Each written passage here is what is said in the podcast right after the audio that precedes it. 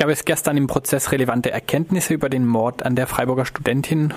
Nein, aber der Prozess wäre gestern beinahe äh, gescheitert, äh, weil es äh, zu einem Beschluss des Gerichtes gekommen ist. Ich fange nochmal ganz von vorne an. Eigentlich sollten sechs Polizeibeamte äh, zum Tatgeschehen und was für ihre Tatort Ermittlungsarbeit äh, gegeben hat. Nun hat es also aus dem Umfeld äh, des Angeklagten mehrere Zeugenvernahmen gegeben, die noch nicht eingeführt worden waren, sondern und abgeschlossen waren. In den Unterlagen, und deshalb äh, komme ich nochmal zurück zu unserem Gespräch vor einer Woche, war offensichtlich ein Antrag vorhanden, eines dieser Zeugen, der gesagt hat, äh, dessen gesetzlicher Vertreter beantragt hatte, die Öffentlichkeit von seiner Vernehmung auszuschließen. Dieser Antrag ist offensichtlich im August schon eingereicht gewesen. Und ich hatte dann ja gemutmaßt, weil das Gericht zu erkennen gegeben hat, äh, dass die Alters, dass das Gericht davon ausgeht, dass es nach äh, nicht nur heranwachsendem Recht, sondern nach normalen Strafrecht geht, dass das Gericht äh, zu erkennen gegeben hatte, dass diesem Antrag auf Ausschluss der Öffentlichkeit nicht stattgegeben wird. Und so kam es dann auch an diesem Vormittag. Es gab eine Situation, wo der Staatsanwalt äh, im Prinzip diesen Zeugen mehr oder minder mit rechtlichen Mitteln bedrohte. Er stellte nämlich den Antrag, wenn er weiter behaupte, er sei 17 Jahre alt, dann würde er all seine Mittel in Bewegung setzen, um festzustellen, dass sein Alter älter als 17 Jahre alt ist, weil das angegebene Geburtsdatum 1.1.2000 äh, aus seiner Sicht äh, ja nur eine Geburtenschwemme darstelle. Äh, das Gericht hat dann dem Antrag äh, abgelehnt zunächst äh, des gesetzlichen Vormundes, der auch in der Verfahren da gewesen war. Dies ist aber unter Verletzung offenkundig äh, materiellen, äh, nee, prozessualen Rechtes zustande gekommen, weil wenn ein Antrag eines Minderjährigen, und das Gericht ging davon aus, dass er minderjährig ist, weil das Familiengericht äh, seine Altersfeststellung nicht aufgehoben hatte, äh, unter dieser Voraussetzung hat das Gericht also einen falschen Beschluss äh, äh, gefasst. Daraufhin hat der Staatsanwalt eine erneute Pause beantragt. Die zog sich dann statt fünf Minuten zunächst auf eine halbe Stunde, 35 äh, Minuten hin. Und dann korrigierte das Gericht seinen Beschluss und sagte, wir haben zur Kenntnis genommen, dass das äh, Gerichtsverfassungsgesetz die Zeugen- und Opferschutzgesetzgebung zu einer Stärkung der Rechte der Zeugen gekommen ist. Und zwar ist, wenn einer minderjährig ist und äh, Thematiken des persönlichen Lebensbereiches beziehungsweise in einem Verfahren gegen das Leben aussagen soll, muss die Öffentlichkeit ausgeschlossen werden. Also sie korrigierten den Beschluss dazu. Und äh, dann intervenierte der Nebenklagevertreter und machte einen sehr klugen Vorschlag und sagte dann in Richtung des äh, gesetzlichen Vormundes unter dem Druck oder dem Schwert dessen, dass ja auch die Altersfeststellung nochmal überprüft werden könnte, äh, gab er ihm dann äh, auf, äh, doch vielleicht diesen Antrag zurückzuziehen. Und sowohl der Zeuge als auch sein gesetzlicher Vormund haben dann das weitere Verfahren dadurch ermöglicht, dass äh, im Prinzip dieser Antrag auf äh, nicht, also Ausschluss der Öffentlichkeit zurückgezogen wurde und dann ging das Verfahren äh, ab halb zwölf bis 15 Uhr mit einer Mittagspause weiter. Also das waren so im Wesentlichen die Feinheiten. Also es war ein Feinheitentag eher für äh, Jurastudenten in der Ausbildung, was äh, einem Gericht passieren kann, wenn es äh, zwingende äh, prozessuale Vorschriften äh, verletzt, äh, beziehungsweise offenkundig noch ein altes Gerichtsverfassungsgesetz äh, in äh, dem Archiv hat und auf, äh, darauf seine äh, Entscheidung stützt. Das wäre ein absoluter Revisionsgrund gewesen, nämlich wenn das Urteil aufgrund einer mündlichen Verhandlung ergangen ist, bei der die Vorschriften über die Öffentlichkeit des Verfahrens verletzt sind, muss das Urteil aufgehoben werden. So, das wird jetzt nicht kommen, sondern es wird auf der Basis des Inbegriffs der mündlichen Verhandlung dann weiter gefällt werden. Ansonsten war das nichts Neues Besonderes. Was sich nur geklärt hat, ist im Prinzip, dass es offensichtlich zwei Treffen im Seepark gegeben hat und dass in diesem letzten Treffen, äh, wo nur die vier bekannten äh, näheren Freunde von ihm gewesen äh, sind, mit ihm zusammen dass dieses Treffen der Tatnacht vorausgegangen ist. Interessant an diesem Zusammenhang auch nochmal äh, ein kleiner kultureller Unterschied.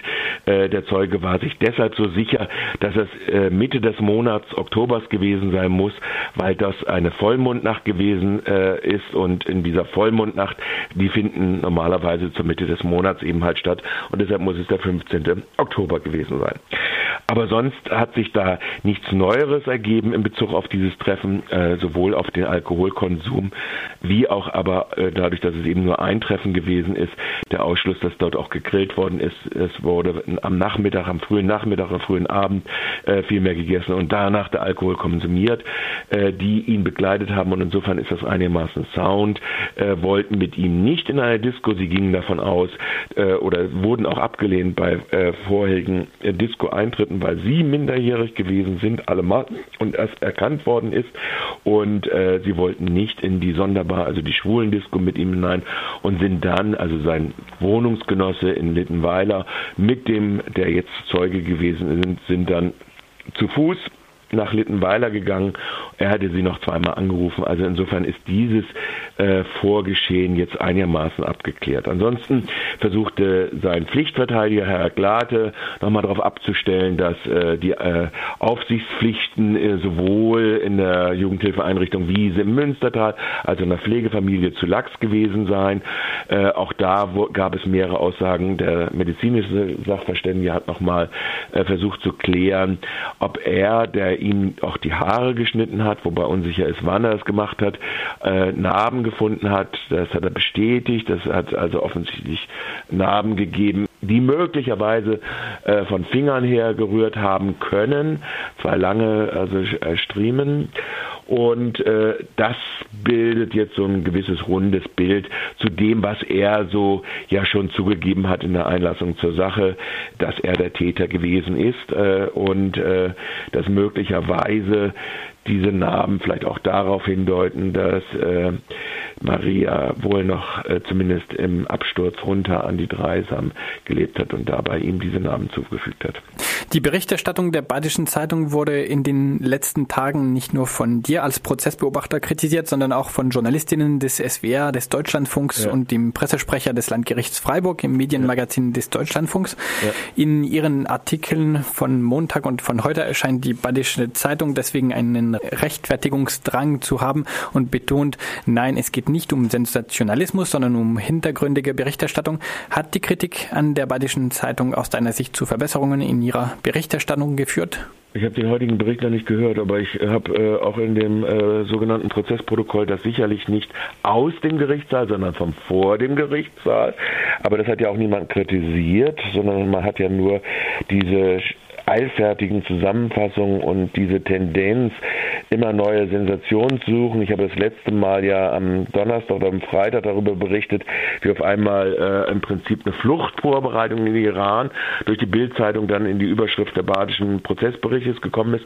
Ich glaube, äh, die badische Zeitung weiß ganz genau, wie viel Dreck sie am Stecken hat und es äh, ist einfach nur das schlechte Niveau der gegenwärtigen redaktionellen Leitung, der Gesamtleitung.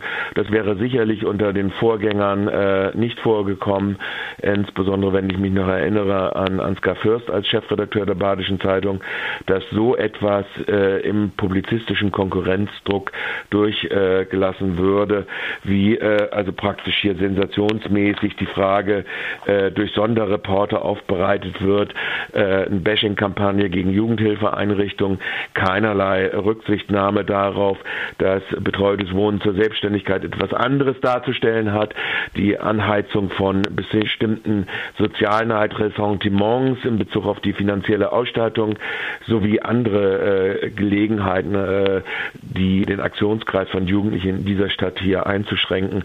Das ist ja eine lange Kontinuität, die die Lokalredaktion namentlich Freiburgs äh, dort macht mit ihren Sonderreportern und unter dem äh, Lokalchefredakteur, aber die jetzt auch noch ihre Billigung gefunden hat durch den Chefredakteur Herrn Fricker, der äh, die offensive Verteidigung dazu geschrieben hat.